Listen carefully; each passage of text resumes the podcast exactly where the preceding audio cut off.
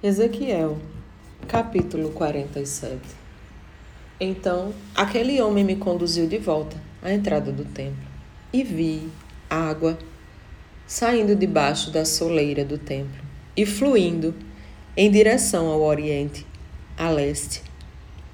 Porquanto a casa estava voltada para o oriente, a água descia debaixo do lado do templo sul do altar em seguida, ele me levou para fora pelo portão norte e conduziu-me pelo lado de fora até o portão externo, que dá para o oriente, leste.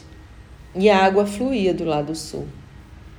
O homem deslocou-se para o lado oriental, com uma corda de medir na mão, e, enquanto se movia, totalizou mil côvados longos, isto é, quinhentos metros, e me fez passar pelas águas, que batiam na altura do meu tornozelo. De novo, mediu 500 metros e conduziu-me pela água, que chegava ao joelho. Mediu então mais 500 metros e me levou pela água que batia na cintura. Ainda mediu mais 500 metros, mas agora era um rio que eu não conseguia atravessar, porque a água havia subido muito e já era tão profunda que só podia atravessar a nado. Era um rio que não se podia vencer apenas caminhando. Ele então me indagou: Observaste tudo isso, ó querido filho do homem? E transportou-me de volta à margem do rio. Assim que cheguei, notei muitas árvores em cada lado do rio. E ele me revelou: Estas águas fluem para o leste, em direção à região oriental, e descendo até a Arabá, ao vale do Rio Jordão, chegando ao Mar Morto. E ao entrarem nas águas salgadas, estas se tornam doces e saudáveis. Por onde passar o rio haverá todo tipo de animais e de peixes, porquanto essas são, essas águas límpidas fluem para lá e saneiam as águas salgadas. De modo que, onde o rio passar, tudo ganhará vida os pescadores estarão junto dele. Haverá lugar para estender as redes desde Engede, fonte de bode, até em Eglaim, fonte das bezerras. As pescarias estarão fartas, com peixes de várias espécies, como os pescados do mar Mediterrâneo. Todavia, seus charcos e pântanos não repressarão água potável e serão deixados para a produção de sal.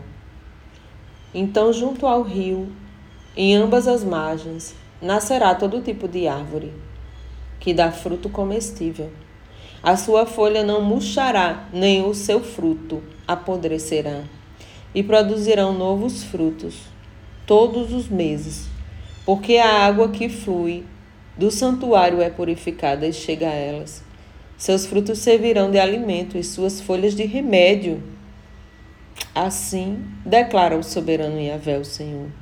Estas, pois, são as fronteiras pelas quais deveis repartir toda a terra como herança entre as doze tribos de Israel, com duas porções para José. E vós a herdareis de modo equitativo o que um receber também caberá ao outro, visto que eu jurei, de mão erguida, que a daria aos vossos pais e antepassados. Assim, esta terra se tornará a vossa herança. Estes, portanto, são os limites da terra. No lado norte, ela irá desde o Mar Grande, isto é, Mediterrâneo, seguindo pela entrada de Elton, atravessando Lebo Hamat até Zelade. Berota e Sebraim, situadas na, na fronteira entre Damasco e Ramat, e indo até Hazer que fica na extremidade de Aurã. O território irá desde o mar até Hazaenã, junto aos limites do norte de Damasco, com a fronteira de Hamat ao norte. Assim se estabelecerá a fronteira do norte, e a fronteira do oriente do lado leste ficará entre Aurã e Damasco, ao longo do Rio Jordão, entre Gileade e a terra Israel. Entre Gileade e a terra de Israel, até o mar oriental, prosseguindo até Tamar, Palmeiras. Eis, pois, o limite estabelecido a leste. No lado sul, os limites serão Tamar, até as águas de Meribá, Cádiz, ao longo do ribeiro do Egito até o mar Mediterrâneo. Esta, pois, será a fronteira demarcada ao sul. E a fronteira do ocidente, a oeste, partirá do mar Mediterrâneo, desde o território do sul até a entrada de Lebo Hamat. Esse será o limite das terras a oeste. Distribuireis, pois, essas terras entre vós, segundo as doze tribos de Israel. Vós a repartireis em herança, pois, por sortes, entre vós e entre os estrangeiros que vivem entre vós, e que têm gerado filhos em vossa comunidade.